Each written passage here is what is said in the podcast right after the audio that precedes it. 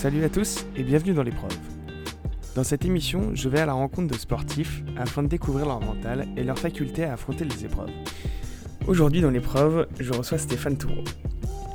Stéphane est un apnéiste professionnel, vice-champion du monde en 2016 de poids constant en monopale. Il débute à 10 ans en Corse cette activité qui va devenir pour lui sa passion et plus tard sa profession. Mais avant à la fin de ses études un peu compliquées, Stéphane décide de se dans la mécanique où il obtient un BEP. Puis, à la suite, il décide de à l'apnée et il décide d'en faire sa profession, en faisant du coaching dans un premier temps, puis à force de faire des compétitions. L'entourage pour Stéphane, c'est quelque chose de très important. Et la préparation mentale étant quelque chose d'essentiel dans ce sport, il s'entoure de son préparateur mental qui lui fait connaître le sport de haut niveau et lui fait... Alors dans cet épisode, on va parler de son parcours, de ses échecs, de sa préparation, aussi bien mentale et physique, pour tutoyer les records en apnée, de l'importance de vivre dans le moment présent et de tous les projets qui entourent Stéphane.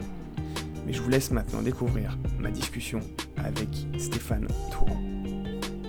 Stéphane, un grand merci de, m'avoir euh, accordé un peu de temps euh, pour cet épisode de l'épreuve. Euh, bienvenue dans, dans la, famille de l'épreuve qui s'agrandit épisode après épisode. Ça me fait très plaisir de te recevoir aujourd'hui. Ben, merci. Également, ça fait plaisir, plaisir d'être là et de pouvoir partager, partager ça. Stéphane, du coup, les gens te connaissent peut-être et certains ne te connaissent sûrement pas, comme le podcast rassemble des mondes, des personnes d'horizons de, et de disciplines complètement différentes. Donc tu es apnéiste et tu as été vice-champion du monde en 2016, oui. si je ne me trompe pas. C'est ça. Et du coup, je vais commencer avec une première question que j'ai pas forcément l'habitude de poser et, euh, et, je voulais te la poser parce que j'ai vu beaucoup de tes vidéos et je m'intéresse de plus en plus à l'apnée. Euh, je voulais juste savoir, est-ce que c'est pas, est-ce que les profondeurs sous-marines, c'est pas un peu ça le sentiment de, liberté qu'on peut avoir dans, dans ce monde euh, bah, C'est exactement ce sur pourquoi j'ai commencé l'apnée, en fait. C'est euh, ce que tu viens de dire. C'est euh, justement, j'avais en plus beaucoup de difficultés avec le système scolaire et social et j'avais besoin de m'isoler et de me retrouver connecté à quelque chose avec lequel j'étais en, liberté dans, dans, un nouvel univers en fait. Je rêvais d'être dans un nouvel univers que ce, que, que ce monde-là au début. Euh, et en fait, quand je l'ai découvert en vacances en Corse avec mes parents, euh, j'avais qu'une envie, c'était de rester au fond. J'étais carrément mieux sous l'eau que à la surface. Et, et ouais, c'est comme ça que j'ai créé cette addiction qui malheureusement devait être euh, que euh, temporaire, parce qu'il fallait que j'attende les, les, vacances suivantes, l'année suivante, pour, retrouver ça, donc c'était frustrant. Et à 17-16 ans, je me suis dit, bon, allez, va falloir se lancer au lac. J'en avais peur, et puis au final, je l'ai apprivoisé, et après, je suis devenu un apnéiste de lac. Ok, très cool. Et du coup, est-ce que tu peux nous parler de comment tu as démarré l'apnée? Parce que tu viens de nous dire que c'était en Corse quand tu étais assez jeune. Ça a commencé? Ouais, Ouais, ouais, j'ai découvert ça avec mes parents, mon pas le masque tuba, un peu en snorkeling, et euh, puis progressivement descendre quelques mètres. Euh, j'avais un petit fusil harpon euh, miniature pour enfants que mon père m'avait offert pour chasser avec lui, et puis il y avait mon frangin également, et donc du coup j'ai je suis tombé amoureux de la mer et, des, des, profondeurs. Euh, je commençais à, à, regarder deux trois trucs sur l'apnée en me disant que c'était vraiment un sport de dingue, je ferais jamais ça. et puis euh, et puis au final de, de me dire mais en fait c'est juste incroyable euh, les sensations qu'on a à ces profondeurs là et surtout de pouvoir euh, explorer explorer sans matériel lourd, sans bouteille, sans détendeur, cette sensation de liberté et d'être autonome surtout d'être autonome et en fait de, de tout avoir à l'intérieur de ses poumons. Et en fait, c'est, enfin, tout à l'intérieur de ses poumons. Ça, c'est ce que je me disais dans ma tête euh, quand j'étais jeune. Euh, je, je, fais un transfert, mais, euh, mais en tout cas, euh, en tout cas, ouais, c'est vraiment cette sensation d'autonomie et de liberté que qui m'apportait beaucoup, jusqu'à que je m'aperçoive qu'en fait, c'était, ça allait devenir la, la, meilleure thérapie de ma vie, ouais. Et et si je comprends bien, tu l'as commencé tout seul en fait de découvrir l'apnée. T'es pas allé dans un club en Corse qui t'a permis de découvrir l'apnée. Ah non, parce en que faisant du snorkeling comme tu euh, disais et de la chasse sous-marine. Ouais. Les clubs à l'époque, il y avait rien. C'est, euh, c'était né en, il y avait Genève, euh, il y avait Lyon peut-être, hein. il y avait des gros clubs, il y avait le club de Nice, Mais en Corse, je crois pas qu'il y avait, y avait grand chose à l'époque, il y avait rien. Hein. Ou alors c'était des clubs de chasse qui plongeaient entre eux, c'était à l'arrache quoi. et puis moi d'ailleurs, quand j'ai dû développer l'activité en Haute-Savoie, à Tonon, là où je, parce que je suis né à Tonon, euh, et ben c'était galère quoi. Il y avait rien et j'ai dû tout tout faire de moi-même inviter des potes initier des copains à, venir avec moi au lac pour pour faire l'activité. On me prenait pour un fou quoi. Mais au final l'apnée a explosé quelques années plus tard. Ok. Et tes parents ils en ont pensé quoi quand tu leur as dit ah ben eux ils étaient ils étaient contents que je puisse en faire. Après ils étaient un peu plus inquiets que j'y aille euh, tout seul parce que bien, sûr euh, j'avais personne pour y aller donc à un moment donné j'y allais tout seul, chose qu'il ne faut jamais faire évidemment. Euh, tout ce qu'il fallait pas faire je crois que je l'ai fait en apnée. je pense que je fais j'ai eu fait partie de la, de la de la génération qui a essuyé les plâtres. Euh, étant donné que j'étais éloigné de Nice, j'avais pas de coach, j'avais pas de, forcément de, de mentor ou des, des, gens qui pouvaient me guider, mis à part certains athlètes euh, que j'ai pu rencontrer, mais après, euh, comme Christian Maldamé, qui est un apnéiste lacustre aussi, qui s'entraînait sur Genève, euh, ou encore ou encore d'autres athlètes comme Pierre Frola à l'époque où j'ai passé mes diplômes de moniteur. Mais ça, c'était après, quoi. Ah, au début, il a fallu que je me forme euh, un peu en autodidacte pour comprendre l'apnée, la partager et pour pouvoir m'entraîner par la suite. C'est un peu une vie en, sens inverse, en fait. Tu commences par enseigner alors que tu n'as aucune connaissance de la pédagogie. et une fois que tu es formé en pédagogie, en enseignement, euh, tu essayes de plus ou moins vivre de ce sport. Et une fois que tu as fait ça, euh, bah, tu te formes au métier du manager et du gestionnaire d'entreprise pour arriver à gérer ta carrière. Et après, à ce moment-là, quand tu commences à avoir des sous, eh ben, tu peux commencer à t'entraîner euh, sérieusement. Donc c'est un peu euh, drôle parce que en fait, tu jongles. C'est vraiment un travail de jonglage en fait parce que tu n'as pas ce suivi que tu as dans les autres sports, forcément, parce que c'est un sport qui, est, qui était encore de niche et euh, qui commence sérieusement à développer, à, à, se structurer de manière beaucoup plus sérieuse maintenant. Mais en tout cas, à l'époque, ouais, c'était freestyle. Et aujourd'hui, du coup, tu en fais ta profession? Voilà, ouais, hein, depuis réellement, enfin, je, je, faisais un peu de stage, j'essayais d'en vivre un petit peu avant, donc c'était euh, c'était un peu la galère hein, pendant pendant 5-6 ans, j'ai j'ai vraiment galéré, euh, j'ai atteint le fond du trou euh, donné. euh, heureusement qu'il y avait les parents qui m'assuraient le loyer à la fin en leur disant bon bah allez je me lance, j'ai besoin de vous juste au moins pour un loyer, pour quelques loyers de façon à ils m'ont aidé pendant quelques années et je les remercie beaucoup. Parce que sinon sans eux ça aurait été ça aurait été un peu plus compliqué. Ça se serait fait quand même mais ça aurait été beaucoup plus compliqué. Et, euh, et après ça m'a permis de, de, me former un petit peu à, à, créer un réseau, à trouver des sponsors, à communiquer, à mettre en avant aussi le, le sport, puisque c'est ça, c'est un espèce de partage. Hein. Si on veut vivre de son sport, il faut aussi donner pour son sport, euh, de justement euh, bah, pour après, euh, grâce à cette communication, pouvoir euh, pour pouvoir en vivre.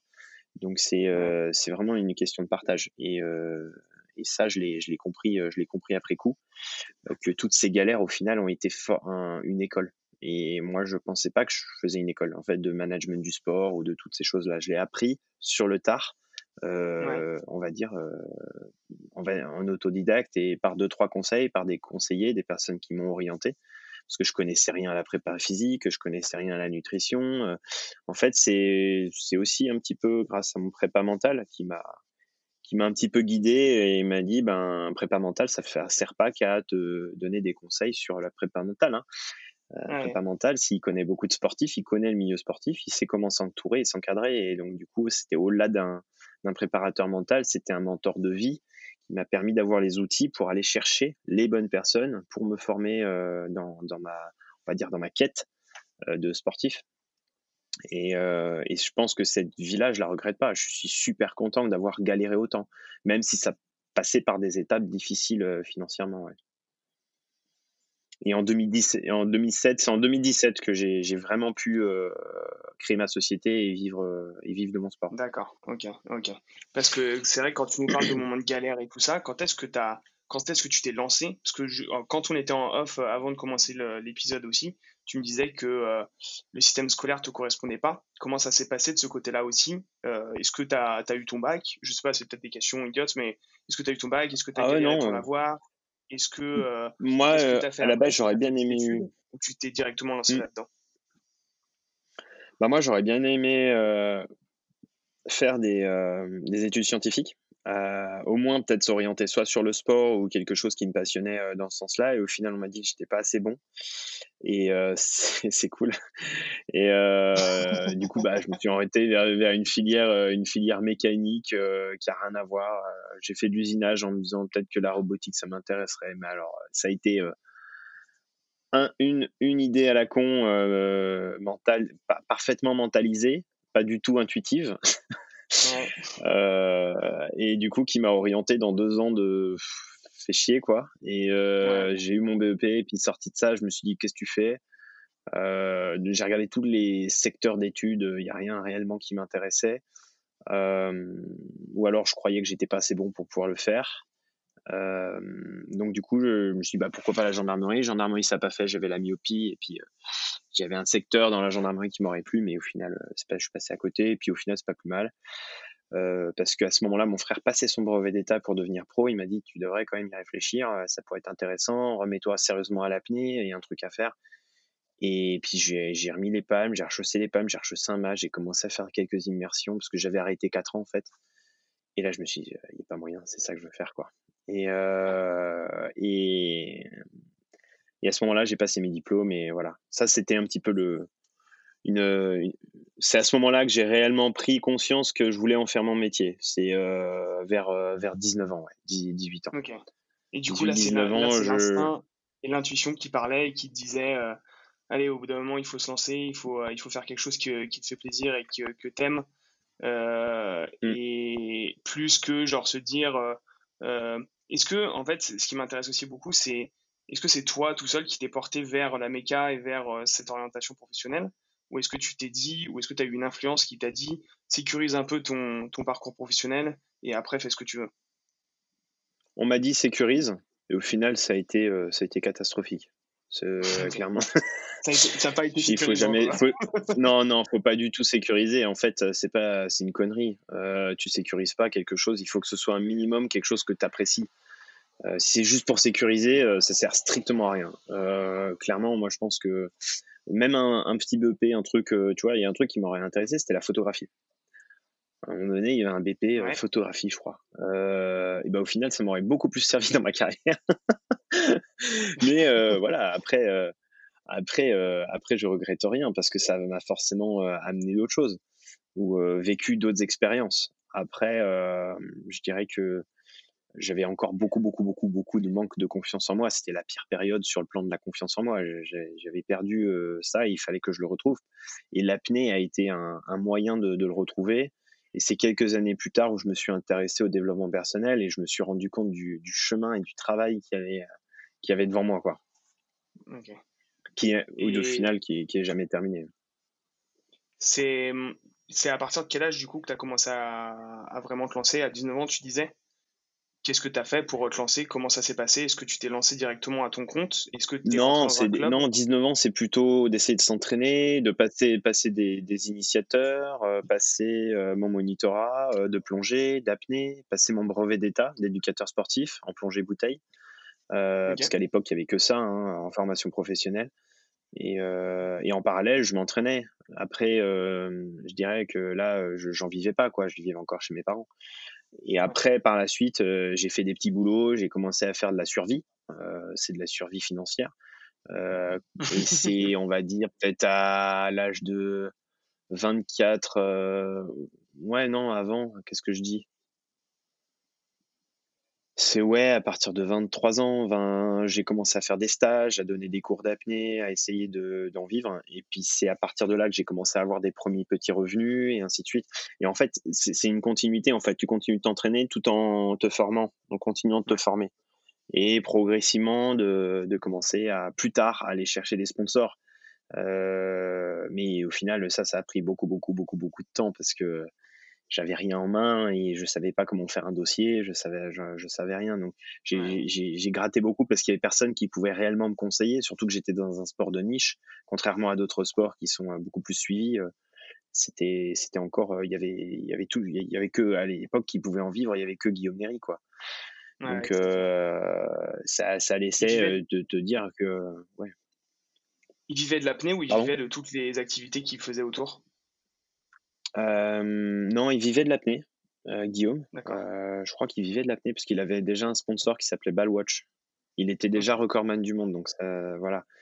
Après, après moi en parallèle, voilà, il a fallu que je, je, je, trouve ma voie en fait sur ce qui me correspond à travers l'apnée et puis surtout ce qui me passionne. Et je pense que le fait d'avoir travaillé avec un préparateur mental m'a vraiment changé la vie. D'avoir un, d'avoir quelqu'un qui, qui, me guide, qui me, qui m'aide dans mes, dans mes voies parce qu'il faut jamais être seul. Euh, c'est là où je me suis entouré de, de, de personnes, de préparateurs physiques, euh, même si j'ai changé deux trois fois, ça m'a permis d'avoir un, une ligne de conduite, savoir comment on se préparait, quels sont les exos, qu'est-ce qu'il y a à faire. Euh, c'est une question de partage pendant plusieurs années avant vraiment d'acquérir le truc. Donc au final, tu l'apprends pas à l'école, euh, contrairement à STAPS ou des études de sport, mais tu l'apprends sur le tas. Et, et de même pour tout ce qui est lié au management, au managérial, parce qu'au final, tu t'aperçois que la performance que tu réalises à travers toi dans, dans, dans, tes plongées ou dans tes compétitions, au final, tu fais déjà un travail de développement personnel que tu peux transférer au, au milieu de l'entreprise. Mais ça, on le, le sait pas à la base, nous. Euh, quand, on, quand on le pratique, on s'en rend pas compte. Ouais, c'est par la suite, on m'a dit qu'il y a quelque chose à faire, qu'il faut donner des conférences, euh, il y a des, ou des, des peut-être des conseils sur la respiration. Et grâce à ça, j'ai commencé à faire mes premières interventions auprès des entreprises pour partager et compléter mes, revenus qui étaient, qui, étaient, qui étaient beaucoup trop petits pour, euh, pour arriver à, à subvenir aux besoins. Ah, Donc c'est step by step en fait, tu te transformes en, en multitâche.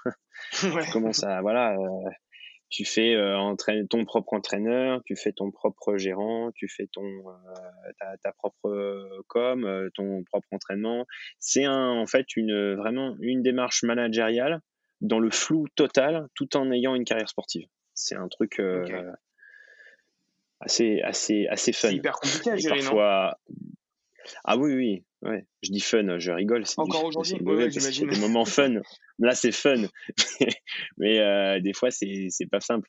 Mais je dirais que j'ai vraiment pu hurler de joie. Tu connais un peu euh, et tu sais comment gérer? Oui, oui, oui. Bah, c'est jamais euh, linéaire. Il m'a fallu rien qu'en créant mon entreprise, en ayant mes premiers partenaires.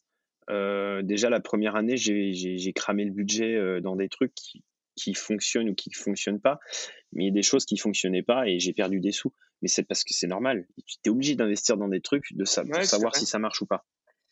et, euh, donc j'ai investi. La première année, j'ai perdu beaucoup de sous. La deuxième, euh, deux fois moins. Et puis la troisième, euh, pratiquement pas. Euh, je dirais que je pense qu'il faut trois ans. Je pense qu'il faut trois ans pour réellement savoir gérer sa propre boîte. Je, je pense. Ouais, ouais. après, ça dépend avec quelles armes t'arrives aussi, je pense. Tout dépend avec quelles armes t'arrives, tout dépend quelle formation tu as avant. Et c'est vrai que quand tu apprends sur le tard et, et, que tu sais pas trop, euh, tu, tu connais pas trop les personnes vers qui te tourner, que tu commences à créer ton petit réseau et tout ça, je suis entièrement d'accord avec toi. Vraiment, je, je, le, je, mm. le, conçois totalement.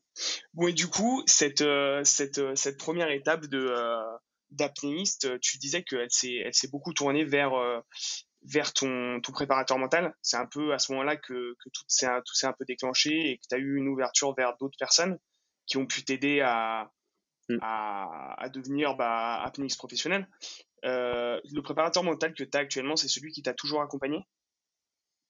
Euh, Oui, ouais, Loïc, euh, Loïc Gouzer. Euh, et en fait, moi, je l'ai eu, je crois que c'était sa deuxième année, donc il, il, débutait en fait en tant que préparateur mental. Mais il avait une énorme expérience professionnelle en parallèle, c'est-à-dire qu'il avait, il avait cinq métiers euh, dans, différents euh, dans sa vie passée, quoi. Et, ce qui fait que quand il est arrivé en tant que préparateur mental, il était déjà bon. donc ça, c'est cool. Et, mais moi aussi, je l'ai vu évoluer. C'est qu'on a évolué tous les deux ensemble aussi, parce que moi, j'ai évolué grâce à lui, et puis je l'ai vu évoluer aussi à travers euh, à travers les années parce qu'au final je crois que je dois être l'athlète le plus qu'il a eu le plus longtemps en, en suivi parce qu'on a aussi collaboré ensemble. Je pense que c'est ça qui a, qui a fait que ça a duré longtemps aussi, parce que on a, on a l'apnée a beaucoup apporté au monde du sport euh, de tout niveau, puisque la respiration, la gestion émotionnelle est ultra euh, recherchée euh, à travers tous les sports. Et c'est un outil qu'on a mis en place euh, avec les sportifs qui, avec qui ils collaboraient, donc, dont les skieurs forcément, parce que dans notre région, plus propice au ski, ski de fond, euh, biathlon, euh, voilà, ski de descente. Euh, ouais. Et comment on se prépare à l'apnée Qu'est-ce que la préparation mentale Pourquoi la préparation mentale est si importante dans l'apnée Eh ben, tout simplement parce que on part pour un effort qui dure entre pour euh, deux minutes pour les, les perfs euh, début d'international et jusqu'à cinq pour les, les, les, monstres les monstres qui sont très lents sur les, grosses plongées. Euh, ouais, ouais. C'est en nageant, hein, c'est pas en statique. Hein. On parle de nage. Hein. En statique, c'est encore ça double. Euh, donc ce qui fait que euh, ce qui fait que c'est très c'est très aléatoire comme truc, mais ça reste quand même des, des, des performances euh, qui sont courtes, contrairement à du foncier. Mmh. Euh, 5, 4, même 3 ou 4, moi c'est 3 minutes, tu vois, mon, mon, effort sur un poids constant en profondeur. Et en 3 minutes de plongée, euh, tu, tu, dois arriver à canaliser tes émotions parce que le moindre stress supplémentaire fait que ta consommation d'oxygène augmente et donc va avoir un impact sur ta perf. Et oui, contrairement à d'autres sports aéro où tu respires, euh, où l'adrénaline est positive, même si tu ventiles plus, euh, tu as quand même un niveau de vigilance qui augmente. Et, euh, et nous, en apnée, on ne peut pas trop. Euh, si on est trop dans l'adrénaline et le stress, malheureusement, on a une surconsommation énergétique. Donc il faut arriver à, à être encore plus, plus exigeant sur la gestion du stress, surtout en compétition où tu as les juges, tu as les caméras, tu as tu as plein de choses autour du câble et là tu dois atteindre un état de relâchement qui est celle euh, que comme, comme si tu allais te coucher quoi. Donc euh, ce contraste il est tellement important euh, et il a tellement d'impact sur la performance qu'au final il faut vraiment arriver à avoir un état de, de, concentration et de pleine conscience qui soit qui soit intéressant. Après je dis pas ça c'est à très haut niveau mais à après, sur d'autres niveaux, c'est beaucoup plus accessible euh, en termes de, de, capacité. Mais sur le très haut niveau, on va dire que l'engagement des performances devient important, les championnats deviennent importants, les distances s'allongent, et donc forcément l'exigence sur, euh, sur la, gestion des émotions est, de plus en plus importante. Et autrement, en fait, c'est dans d'autres sports, il y a juste un problème mental et, et on va peut-être euh, perdre un match ou perdre telle, telle chose. Euh, dans l'apnée. Le problème, c'est que ça peut être vraiment un problème si jamais on n'est pas assez concentré, si jamais, comme tu dis, il y a du stress, il y a des pensées qui arrivent et qui, et qui prennent trop d'oxygène. Ça peut même être ultra dangereux pour, euh, bah, pour toi, quoi. Alors, ultra dangereux, non. Euh, dangereux au risque de syncope, oui. Après, la syncope est une, euh, est une sécurité, même si c'est très moche à voir, c'est pas très joli. Euh, une, une, syncope, c'est temporaire, c'est un, un, une mise en veille du système, c'est un, comme un chaos en fait c'est comme un chaos, sauf qu'il n'y a pas l'impact. Euh, un chaos en boxe, il y a l'impact, donc c'est encore moins bon. euh, sauf qu'un chaos en apnée, il est, il est beaucoup plus soft, on va dire, euh, mais c'est un, une mise en veille du système. Et après, il y a une phase de réveil. Donc les syncopes, c'est clair qu'il faut absolument l'éviter parce que déjà, tu crées des mémoires. Euh, plus tu fais de syncope, plus tu l'enregistres et plus tu crées des limitations dans ta progression. Donc c'est absolument à éviter euh, dans, en compétition. Et après, euh, je dirais que le, la, la, barrière de sécurité fait qu'il il t'arrive rien derrière, mis à part une énorme fatigue. Euh, ce que je veux dire, c'est qu'il n'y a, a, rien de grave. Ce qui est grave, c'est que si tu fais une syncope, tu fais de la chasse sous-marine seule, par exemple, là, c'est grave. Parce que si jamais tu fais une syncope, par contre, il n'y a personne qui peut te sortir de l'eau. Et malheureusement, le réflexe que tu as en fin de, en fin de syncope, c'est inspiratoire. C'est généralement un réveil euh, volontaire. Le corps demande à respirer et c'est au moment du réveil que là, tu peux te noyer.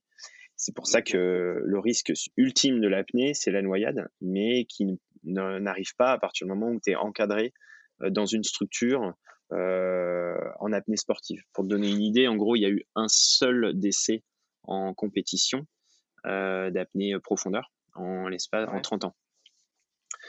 En 25 ans, je sais plus, 25, 30 ans. Et euh, donc il y a eu un seul, et c'est pas, c'est pas une noyade dans l'eau. C'est, lié à, un, œdème pulmonaire. Il s'est blessé. Donc en fait, euh, clairement, euh, l'apnée, contrairement à ce qu'on croit, est, ultra sécurisée parce que c'est un milieu qui est, qui est, qui est linéaire tu es longé le long de la ligne, tu descends d'un point A à un point B, à un point B euh, dans le, dans le bleu pour remonter à la surface. Et tu as des apnées de sécurité. Et généralement maintenant sur les compétitions, dans toutes les compétitions, tu as un système de contrepoids euh, et de système de sécurité qui peut remonter la ligne. Euh, donc euh, voilà, les, les, risques sont quand même, sont quand même limités, mis à part, euh, mis à part ça. Okay. Et Après. Guillaume Néry, il n'a pas, pas eu un problème un peu plus grave il y a quelques années voilà, là on rentre dans, les exceptions et forcément les exceptions font la une des journaux. Ça, c'est pas nouveau. Donc la, la, une en 2015 euh, à Chypre, c'était que euh, l'organisateur a vraiment sérieusement foiré. Euh, il a il a foiré sérieux. Le, le, et en fait, il, le marquage, le marquage était scotché avec du scotch rigide et avec les mouvements de la mer. Au bout de un ou deux jours, il y a eu un marquage qui s'est barré. Et en fait, la, juge qui devait vérifier a, a pas vérifié le marquage 10 mètres plus bas. Parce qu'en fait, il s'est marqué tous les mètres et tous les 5.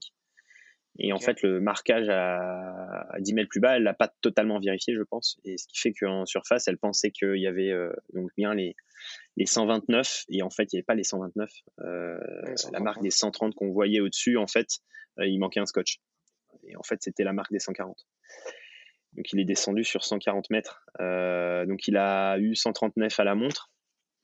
Euh, il est remonté, il a fait une syncope forcément parce que c'est énorme la marche. Et il s'est pas vraiment rendu compte du truc parce qu'avec la narcose, avec le temps en immersion, il y avait, euh, il y avait, on pouvait pas vraiment se, rendre compte de la distance. Donc ouais non, il a là c'est ultra dangereux ce qui s'est passé. Et heureusement qu'il était ultra bien préparé et du coup il s'en est bien sorti. Mais euh, moi, à ce moment-là, je me suis dit, mais c'est quoi ce bordel? Je, vais quitter la compétition, euh, c'est n'importe quoi. Ah mais bon, en même temps, euh, c'est ça aussi qui fait évoluer les, les règles. Hein? T'étais à la Ouais, j'étais là. J'étais là. J'ai vu le, j'ai vu ce qui s'est passé en fait. Moi, je l'ai vu sortir. J'ai eu très peur pour Guigui. Donc voilà. Bon après c'était voilà c'était.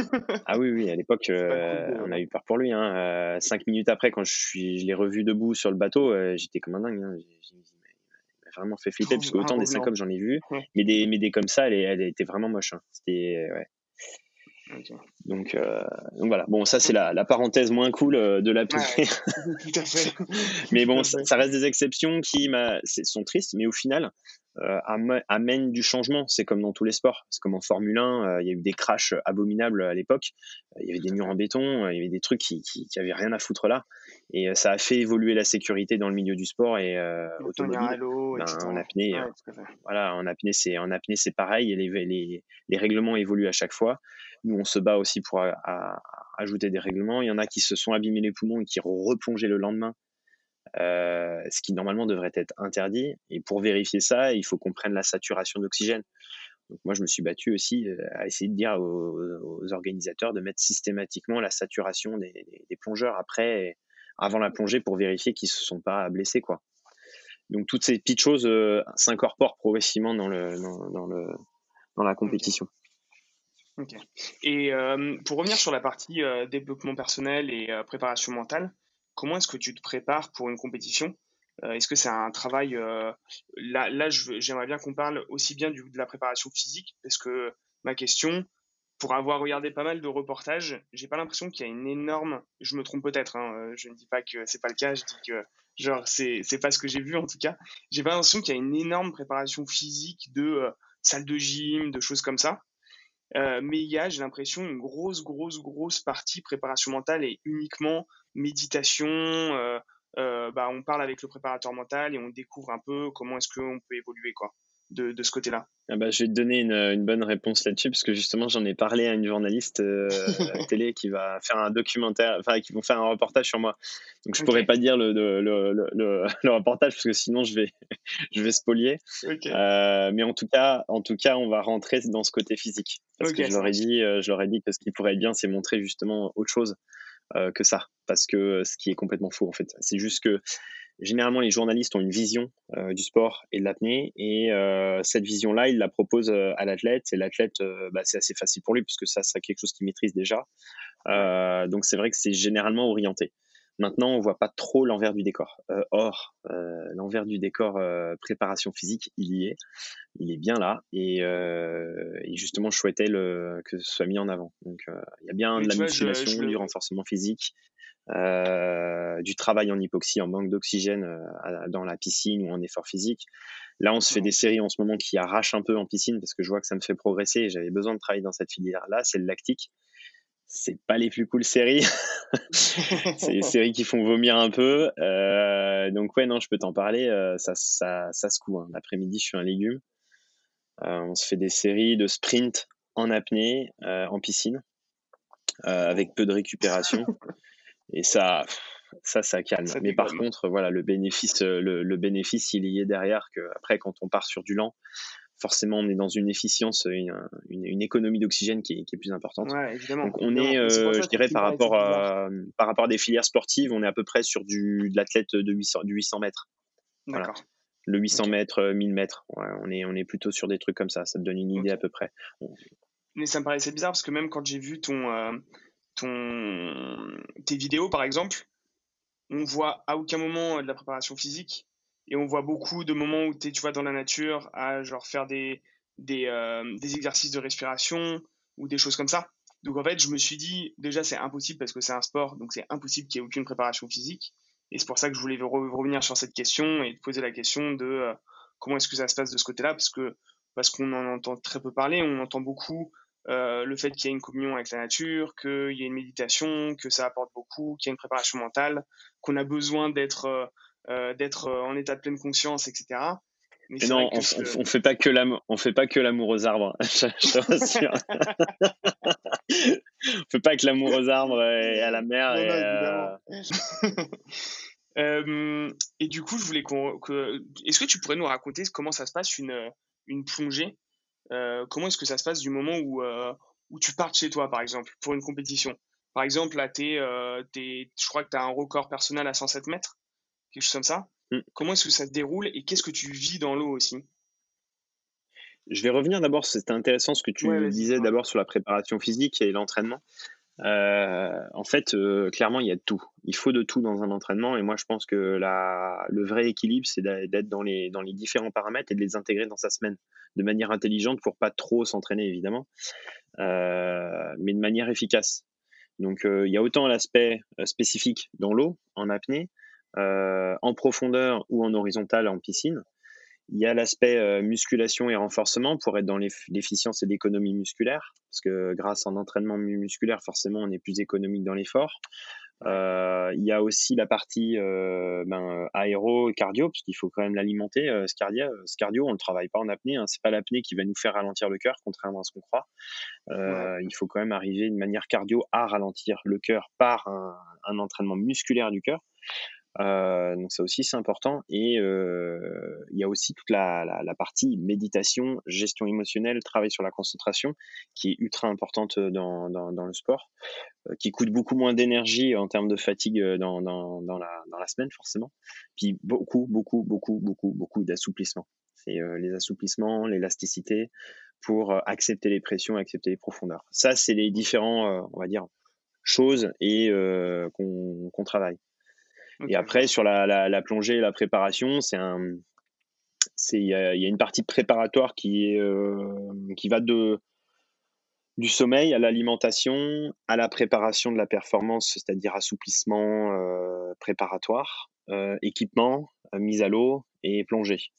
En sachant que pour éclairer un petit peu la lanterne de, de tous ceux qui, qui, nous regardent, en fait, l'apnée, c'est un sport qui annonce, un peu comme comme du saut ou euh, du saut à la perche. Voilà, on annonce ce que l'on va faire, euh, la, la, la, distance que l'on va faire euh, la veille et à bulletin secret. Et le soir, hein, les urnes, l'urne est terminée, elle est fermée et euh, on affiche les start lists, tous les départs et toutes les annonces qui ont été faites. Et elle, ça part généralement de manière chronologique, du plus profond au moins profond, parce que généralement la mer est plus calme le matin que le soir.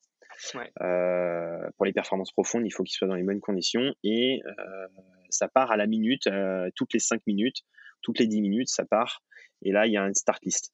Et le jour J, on part à l'heure précise et le câble est réglé à la profondeur qu'on a annoncé. Il n'est pas plus profond, il n'est pas moins profond, il est vraiment à la profondeur à laquelle on a réglé, on ne peut pas aller plus bas. D'accord. Donc, du coup, on ne peut pas se tromper. en temps normal, sauf en 2015 à Chypre. Voilà. T'as le parti réglementaire.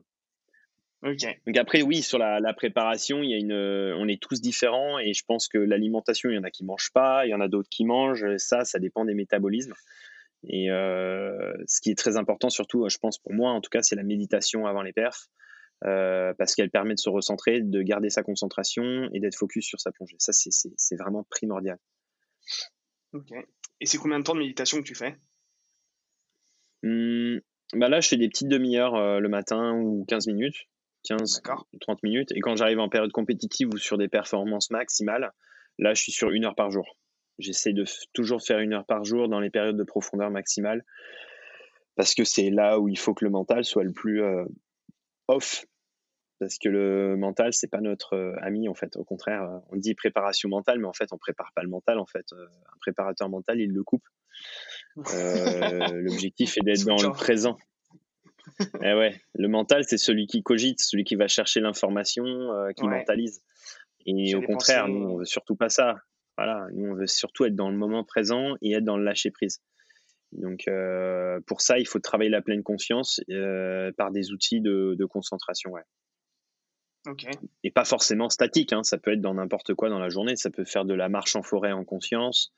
Ça peut être euh, ouais, une, concentration dans les, moments de tous les jours. Et qu'est-ce que tu entends par, par conscience, par pleine conscience et ce, ce, enfin, ouais, qu'est-ce que tu entends par là Est-ce que c'est le fait de n'avoir aucune pensée qui arrive?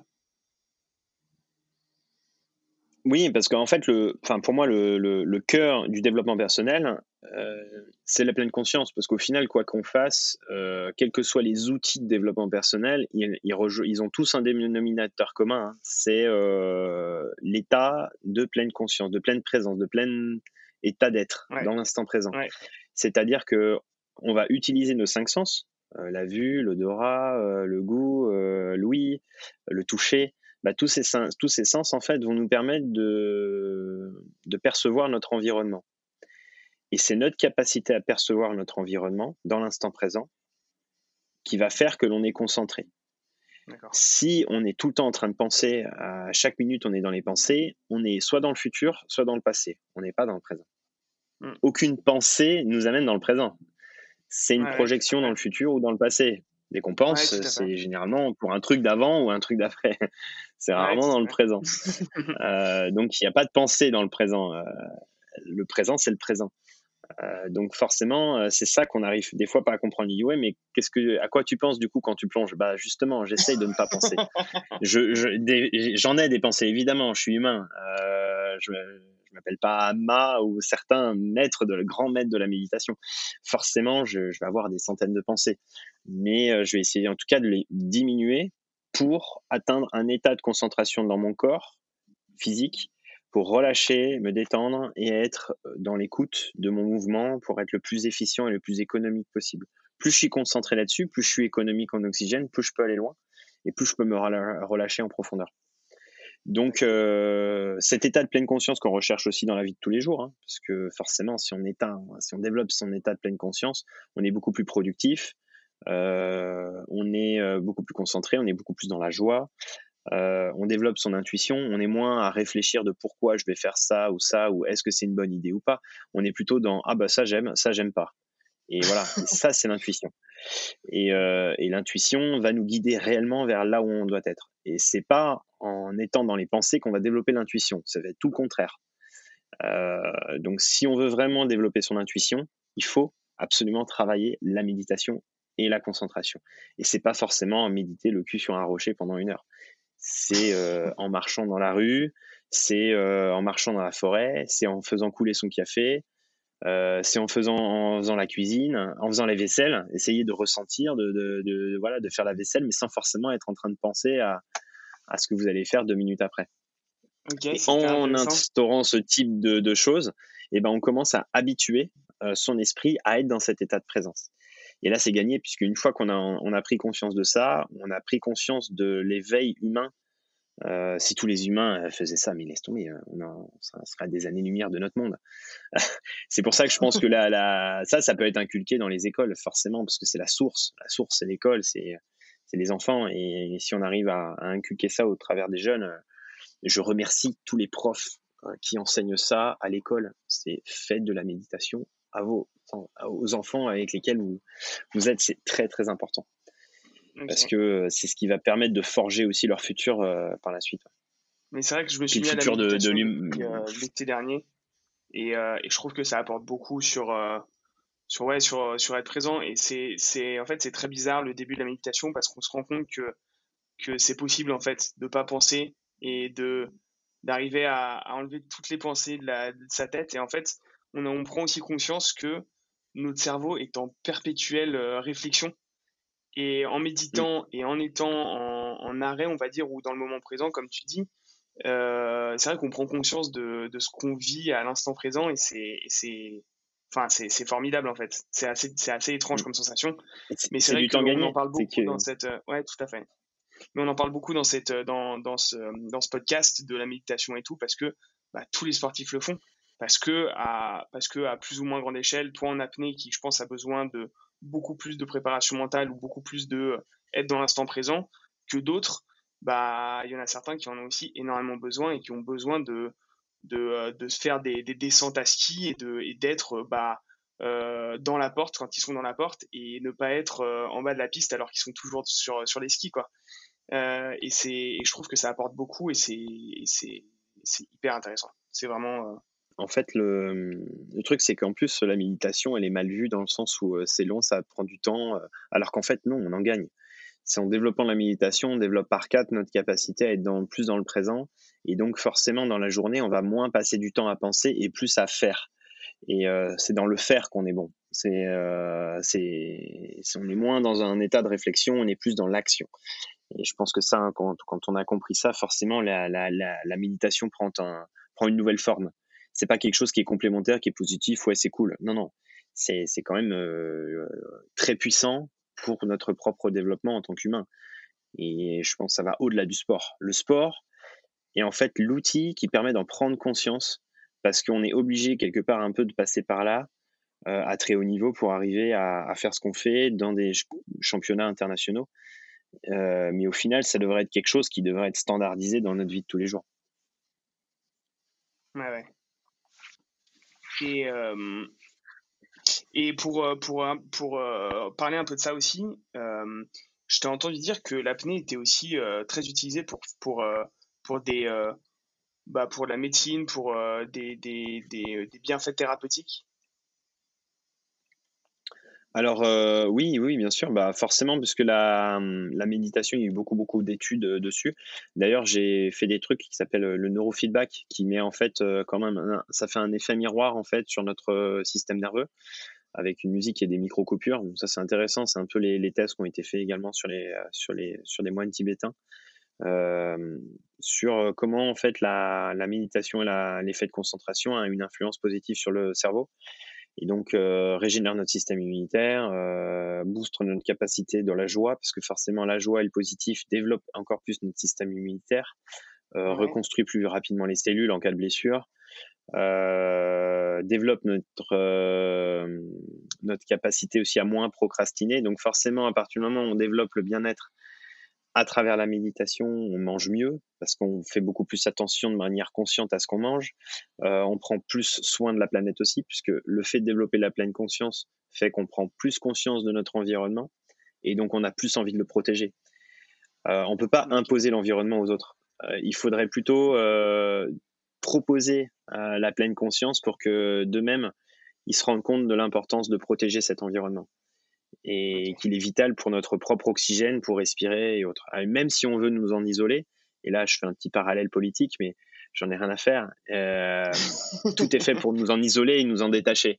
Et surtout, n'écoutez pas ça, fermez la télé, euh, essayez de vous reconnecter à la nature, à l'oxygène, ça c'est le vrai. Et euh, des fois, je pense que il faudrait revoir notre façon d'écouter de, l'information et plutôt l'orienter pour la vivre.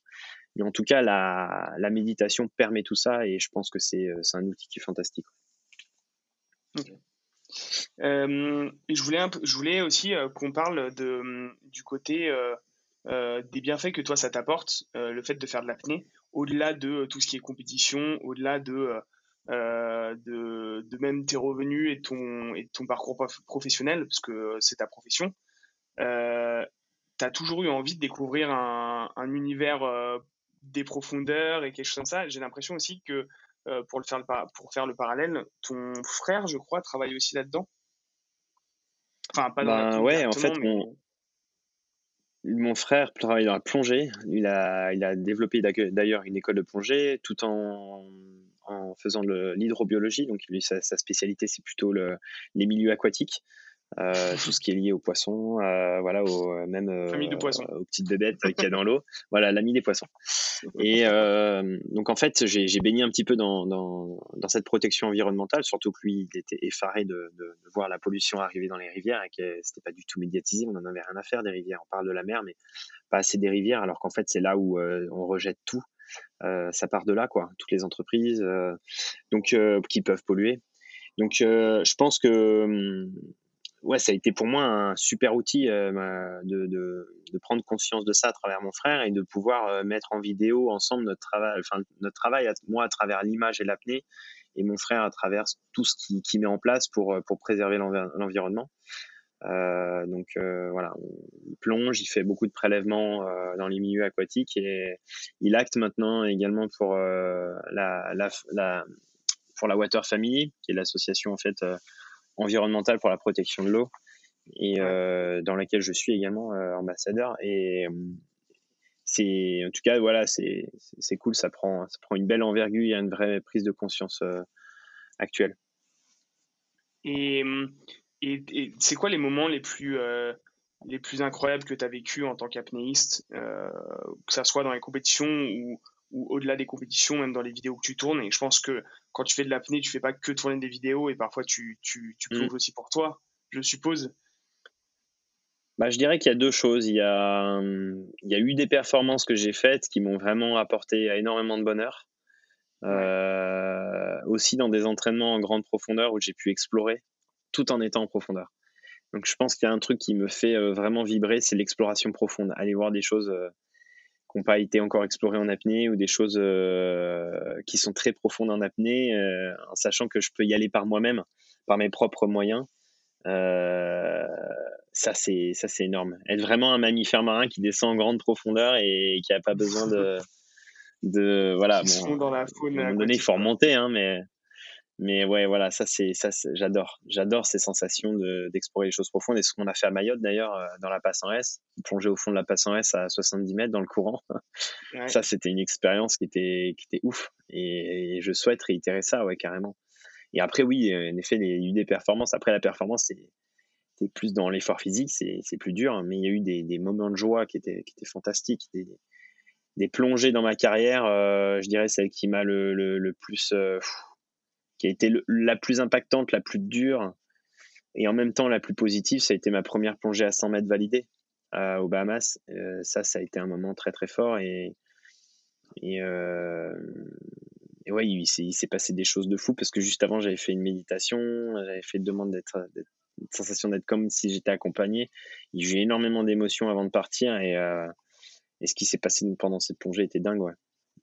C'est-à-dire, tu as, eu le sentiment d'être accompagné? Ce que tu disais? Ouais, ouais, comme si t'étais t'étais pas tout seul et euh, parce que j'ai voilà, je, ouais, ouais, c'était un moment euh, c'était un moment assez assez puissant, ouais. Je crois que j'ai vécu ça une fois et euh, moi je l'ai voilà, je je pense que j'avais besoin de le vivre à ce moment-là. Après, euh, là, ce que je recherche vraiment euh, actuellement, c'est surtout d'être avec moi-même, d'arriver à me ressentir. Parce qu'avant, d'ailleurs, c'est pour ça que je me suis orienté euh, pas mal vers le développement personnel, que j'ai beaucoup travaillé sur la méditation. Je te rassure, on n'est pas tous comme ça hein, dans, dans l'avenir. c'est parce que moi, j'en ai beaucoup plus besoin. C'est-à-dire que j'ai, à la base, j'ai des gros problèmes de, de, de concentration. Euh, et ça, ça a toujours été depuis que je suis petit. Et euh, du coup, euh, la, la, la, méditation pour moi est un, est un, outil qui me permet de, de, de poursuivre dans, dans, dans, dans, dans cette évolution. Donc, euh, donc maintenant, c'est d'arriver vraiment à me reconnecter à moi euh, pendant mes plongées de A à Z, quel que soit le, le niveau de narcose qu'on a au fond aussi, parce que on est, on est un peu rond hein, en bas, sensation de, comme si on était bourré et pété. Et euh, c'est une sensation de bourdonnement, euh, de, et où notre esprit part dans tous les sens. Et il faut arriver à canaliser, à canaliser ça pour être dans l'instant présent. Et du coup, ça, tu le ressens pendant combien de temps, euh, cette, cette, ce sentiment de narcose et tout ça? Ça dure une minute ou ça dure 20 ça Arrive, une fois que tu arrives en haut, ça s'arrête? Ça arrive progressivement à partir de 90 mètres, 80-90 mètres pour moi, et ça, ça monte en puissance jusqu'au fond. Et au moment du virage et où je remonte, c'est là où c'est le plus fort. Parce que le temps que, le temps que ça remonte, le fait de palmer, Le fait de palmer, tu réenvoies du sang qui, qui, a, qui a cette pression de gaz qui fait que au niveau du cerveau, euh, forcément, ça part. Et c'est euh, dans la remontée, en fait, jusqu'à dans la zone des, ouais, des 20 derniers mètres. Et encore, on, on garde un peu de narco jusqu'à la surface. Parce qu'on est, on est, un peu, euh, on est un peu perché là-haut quand on, arrive euh, en surface. Et il faut arriver à se recentrer pour faire le protocole devant les juges le plus rapidement possible. C'est comme si tu rentrais chez toi euh, bourré et puis que tu fais genre euh, tout va bien, tu maîtrises quoi. c'est un peu le même principe. Il faut pas s'écraser quoi. ok, je vois. Et tu disais au tout début de l'interview, tu disais j'ai le sentiment de... on parlait du sentiment de liberté. Tu disais quand je suis en bas, c'est un sentiment incroyable et j'ai envie d'y rester pour toujours limite. Euh, et ça, je me suis dit que ça allait faire une bonne, euh, une bonne question de fin. Pourquoi est-ce que tu n'as pas fait de la, la plongée sous-marine et sachant que euh, bah, tu peux rester quand tu veux, aussi longtemps que tu veux, et, et enfin peut-être pas aussi longtemps que tu veux, mais tu peux rester beaucoup plus longtemps et, et, et vivre pleinement le truc. C'est peut-être moins naturel, mais du coup, je, je m'emmerde. je m'emmerde en plongée. Non, non, non, mais euh, non, non, la, plongée, j'aime bien la plongée. Après, euh, c'est vrai que quand on est dans une démarche sportive, il y a d'autres choses qui, qui, transcendent. Quand tu fais de la performance en apnée, tu te transcendes toi en tant que, en tant que personne. Et, euh, et ça va bien au-delà du sport. Et, donc déjà, il y a ça. Après, il y a les sensations qu'on ressent en apnée qui sont ultra puissantes. Euh, toute la décharge aussi également d'adrénaline, tout ça. Hein, faut pas se le cacher. On, a quand même, on est quand même un peu drogué à ça. Hein. Euh, cette sensation de, de, bien-être, de, lâcher dans l'eau qu'on a en apnée, on le retrouve pas forcément en plongée bouteille avec tout l'équipement. Euh, vraiment, la plongée bouteille est un, est un moyen d'explorer les fonds marins longtemps et de prendre le temps mais l'apnée, tu peux le faire également, euh, même si une grosse partie est introspective et c'est une plongée avec toi-même. Ok. Donc, euh, je dirais que c'est cette capacité d'autonomie et, qui me, et de liberté, surtout que je retrouve en apnée, qu'il n'y a pas en plongée. Ok, ok. Euh, y a, et j'avais une petite dernière question avant qu'on passe aux, questions finales. je voulais savoir qu'est-ce que tu pensais de d'une possible. En fait, je trouve que l'apnée, c'est un, Enfin, moi, c'est un sport qui m'intéresse de plus en plus. Et de par la méditation, de par toute la préparation mentale, euh, par le fait d'être en profondeur et d'être vraiment concentré sur soi-même et tout ça, et d'être dans un environnement aussi qu'on contrôle pas du tout, c'est aussi fascinant, je trouve. Euh, je trouve qu'il y a quand même aussi un esprit très euh, amateur et pas ultra pro comme on peut voir dans d'autres sports. je trouve que ça correspond bien aux valeurs de l'olympisme et je voulais savoir ce que tu en mmh. pensais et si tu pensais que dans quelques années, il y aurait une possibilité de, de voir cette discipline euh, arriver au JO. Ah bah, j'en rêve. Je pense que c'est positivement, ça peut être euh, quelque chose qui est, qui est fantastique. Euh, maintenant, on a encore un peu de travail à faire sur l'organisation des compétitions, sur la visibilité médiatique. il faut encore qu'on fasse, je pense, quelques télés en live, chose qu'on n'a pas encore pour le moment, c'est de la retransmission Internet mais euh, la retransmission live sur, les chaînes de télé devrait être importante avant euh, et que tout soit parfaitement rodé, qu'il n'y ait plus d'erreurs euh, dans les championnats. Or, il y en a eu encore un petit peu, il y en a encore dans les championnats du monde, un peu moins sur les Coupes du Monde ou sur les circuits intérieurs, mais en tout cas sur les, circuits, sur le championnat du monde, il y a encore beaucoup de travail. Mais là, il y a quelque chose qui se profile qui va peut-être faire avancer les choses. C'est que maintenant, on a un circuit Coupe du Monde qui est en train de se créer, qui devait être mis en place en fait cette année, euh, en 2020. Malheureusement, il y a eu le Covid. Euh, qui est en fait euh, un circuit Coupe du Monde, ouais, ce qu'on a, qu'on appelé, qu'ils ont appelé Free Diving World Series. Et ça va regrouper tous les athlètes. Et maintenant, on est en train progressivement de se regrouper vers une seule et même fédération, ce qui va permettre d'aider aussi en termes d'image et de communication, de, de de pas créer des, des contre des contre communications avec les médias.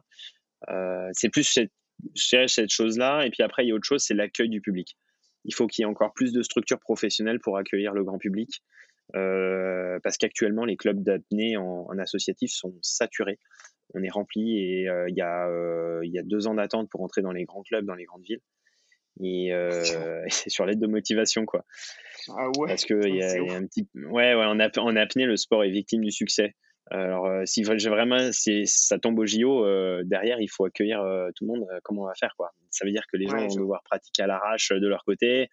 euh, faut faire attention parce que c'est un sport à encadrement un peu comme l'escalade. On peut pas euh, s'improviser, euh, monter une paroi avec euh, des trucs sans forcément s'être formé avant. et ben, l'apnée, c'est pareil. Ça s'apprend. Donc il y a, y a deux, deux phénomènes-là. Après, il y en a qui parlent d'image parce que c'est vrai qu'en championnat du monde, il y a encore beaucoup de syncopes. encore beaucoup trop de syncopes en image et que ça peut choquer.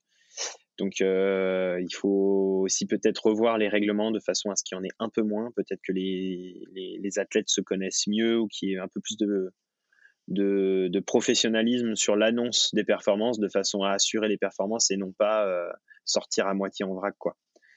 Et c'est marrant. Euh, ça, ça, s'appelle. Parce, parce, que ça peut être impressionnant, mais comme tu me le disais, la boxe par exemple, tu prends un KO, tu es à terre, ça dérange personne c'est un exemple qu'on prend. C'est un exemple qu'on prend souvent. Et, euh, et je pense que je suis assez d'accord avec toi. Moi, je pense que ça, ça, ça peut se faire aussi. Ça peut se faire aussi. Maintenant, je pense qu'il y a des règlements qui devraient, qui devraient intégrer. Hmm. Après, voilà, hein, je sais qu'en en, CMAS, par exemple, euh, voilà, si tu fais une syncope au début du championnat, toutes les autres disciplines, tu es annulé. C'est vrai que tu peux plus participer aux autres disciplines. Donc déjà, tu te préserves. C'est-à-dire que sur les premières performances, tu vas pas annoncer euh, un truc euh, de malade. Euh, sauf si c'est ta seule discipline, en effet, là tu mets tout pour le tout, mais bon, je pense que c'est con parce que d'un, tu te mets des limites et que voilà. Bref, après, c'est des questions stratégiques d'études sur, le, sur les annonces. Et puis, le truc, c'est qu'en compétition, pourquoi, il y a, enfin, pourquoi en championnat du monde, il y a plus de syncopes qu'ailleurs sur les autres compètes? Parce qu'en fait, le, on n'a qu'un seul essai, on n'a qu'une seule descente. Ce qui fait que le, le, le, le, stress, il est beaucoup plus important en fait. Voilà. Donc ça met, ça met une pression supplémentaire euh, qui fait que, en plus, c'est l'événement final de la saison, donc euh, il y a stress en plus. Donc c'est, on est dans des niveaux de stress qui sont pas forcément visibles la veille. La veille, c'est facile de mettre le papier dans l'urne. Le lendemain, il faut faire la perte. Et euh, c'est le lendemain, quand tu es sur le câble et qu'il y a les médias autour, où tu ah ah ouais, ah, c'est bizarre, j'ai le cœur qui tape. Et oui. Donc euh, il y a ça à gérer aussi et je pense que les athlètes euh, doivent apprendre à se connaître et je trouve qu'il y a encore trop d'athlètes qui n'ont pas forcément l'expérience des compétitions internationales et qui arrivent au championnat du monde. Ils arrivent trop jeunes en championnat du monde et euh, je pense parce que la discipline est jeune, donc c'est normal. Mais euh, par la suite, avec tous les circuits qu'on va avoir maintenant de compétition en profondeur, ce serait bien de qu'il y ait un certain nombre de quotas d'expérience en championnat. Division, en fait. Qu'il y ait des différentes divisions avant d'arriver sur le championnat du monde pour que pour éviter qu'on ait ce carnage euh, qui est pas vraiment professionnel euh, au championnat du monde parce que autant les, sur les deuxième troisième sur les deuxième ou troisième disciplines du championnat il y a moins de syncopes parce que du coup, ils, anticipent ou ils se sont habitués à la première, première journée. Mais c'est vrai que sur la mm. première journée, quand débutent les championnats, c'est, ça fait quelques années, ça, ça, part un peu trop, quoi. Ouais, ouais, il y en a qui, c'est un bel enchaînement de cartons rouges euh, dès les premières plongées. Donc, euh, si tu veux, il faut qu'on arrive à, à, changer ça. je pense que c'est juste une question de règlement et de maturité, surtout. Ok. Ok, ok. Bon, et toi, sur les prochaines années, là, enfin, si on, si on oublie le fait qu'il y ait le Covid et tout, c'est quels sont tes objectifs sur les sur les deux trois prochaines années qui, qui arrivent? Où est-ce que tu crois? Comment est-ce que tu vas euh, évoluer au niveau sportif et euh, progression progression constante progression constante. Je m'éclate dans ce que je fais en ce moment, euh, dans mon entraînement aussi. Même s'il devient plus intensif et encore plus dur, bah, au final, je prends encore plus de plaisir parce que je progresse. Donc c'est cool. Et, euh, et puis de continuer les vidéos, les images, partager encore l'apnée et euh, d'aller encore plus loin dans, dans ce que je fais. Donc je dirais que je suis pas mieux que ce que je fais maintenant, mais en mieux. Hein, de quoi? Je dis s'il te plaît, continue. C'est un plaisir de regarder toutes les vidéos et, de voir tout ça. Donc vas-y, continue. T'en empêches pas surtout. Bah merci. Merci. non, c'est vraiment cool. En tout cas, c'est vraiment cool et j'ai beaucoup aimé euh, euh, en apprendre un peu plus sur la discipline même les vidéos sont trop belles. le fait de faire de la plongée sous lac et tout, genre j'ai trouvé ça fantastique aussi. Vraiment, je, trouve ça, je trouve ça formidable parce que on peut voir des spots comme les Bahamas où tu as plongé et c'est des spots qui sont vraiment magnifiques. Euh, mais on oublie aussi que bah simplement en France et dans les lacs en France, dans les montagnes, euh, ou dans ou même le lac d'Annecy ou des choses comme ça il y a des choses qui sont formidables aussi à découvrir et, et c'est cool de, de, le découvrir à travers tes yeux et à travers la caméra de euh, je crois que c'est Mathias Lopez un truc comme ça oui c'est ça ouais travaille avec toi? Ok. Et du, mm. coup, du coup, voilà. Ok, et eh ben j'ai juste cinq petites dernières questions pour toi, Stéphane. Ça marche. c'est quelques questions rapides, questions finales de l'épreuve que je pose à tous les sportifs qui passent par ici. donc, dans un premier temps, je voulais savoir quelle était la valeur la plus importante à tes yeux. Waouh. ben. Euh, observer, percevoir, ressentir. Pour moi, c'est une qualité en fait. C'est une qualité énorme euh, parce que c'est celle qui te permet d'être en, adéquation avec toi, de percevoir les choses, de ressentir ton environnement et d'être en, adéquation avec ton univers. Donc, pour moi, c'est la source. C'est euh, être, ressentir, percevoir. Et tout est là. pour moi, c'est la plus importante. Est-ce que tu penses avoir de la chance? Euh, Je crois pas en la chance. Pour moi, les choses arrivent. Euh, non, je crois pas en la chance. Je pense, ou alors, si on dit que la chance se provoque, oui. Dans ce cas-là, oui. Mais ça dépend comment tu hein. définis la chance. Si tu bah, dis que la chance c'est quelque chose qui se crée, dans ce cas-là, oui, je crois en la chance. Si tu me dis que la chance c'est le hasard, hélas, non. Je ne crois, enfin, je ne crois pas au hasard. Je peux croire à la chance qui se déclenche, mais pas au hasard. Ok, parfait. Euh, je voulais savoir si tu avais un, un, bouquin à nous, euh, à nous recommander. Euh, si jamais tu lis un peu, est-ce qu'il y a des bouquins, sur le, que ce soit sur le, développement personnel ou même tu vois, des, d'autres bouquins que, que tu que as lus et qui t'ont, qui t'ont beaucoup apporté? J'en ai deux. C'est pour moi, j'ai lu plein de bouquins de développement personnel, dans le développement personnel et autres, et il y en a deux qui, pour moi, font le tour de la question. Euh, de manière globale et qui englobe euh, les choses euh, sur le, le cœur des choses. Il y en a un qui est sur le côté social, notre lien aux autres et à soi-même, c'est les quatre accords Toltec. Ça reste un, un fondement, un best-seller qui reste quand même le, le, quelque chose qui est très très bien. Et en complément avec le pouvoir du moment présent de Ed Tolle, ça reste je pense, celui qui a le plus validé en fait ma voix dans, dans, dans le chemin de la pleine conscience et qui, euh, qui, qui, permet d'atteindre tout ce que l'on veut atteindre en fait dans, dans, dans sa vie et euh, en adéquation avec les autres, avec soi. Mm. Ok. Euh, est-ce que tu as une maxime ou une phrase de, une phrase de sagesse que tu aimerais partager avec nous? Des choses que tu. Ah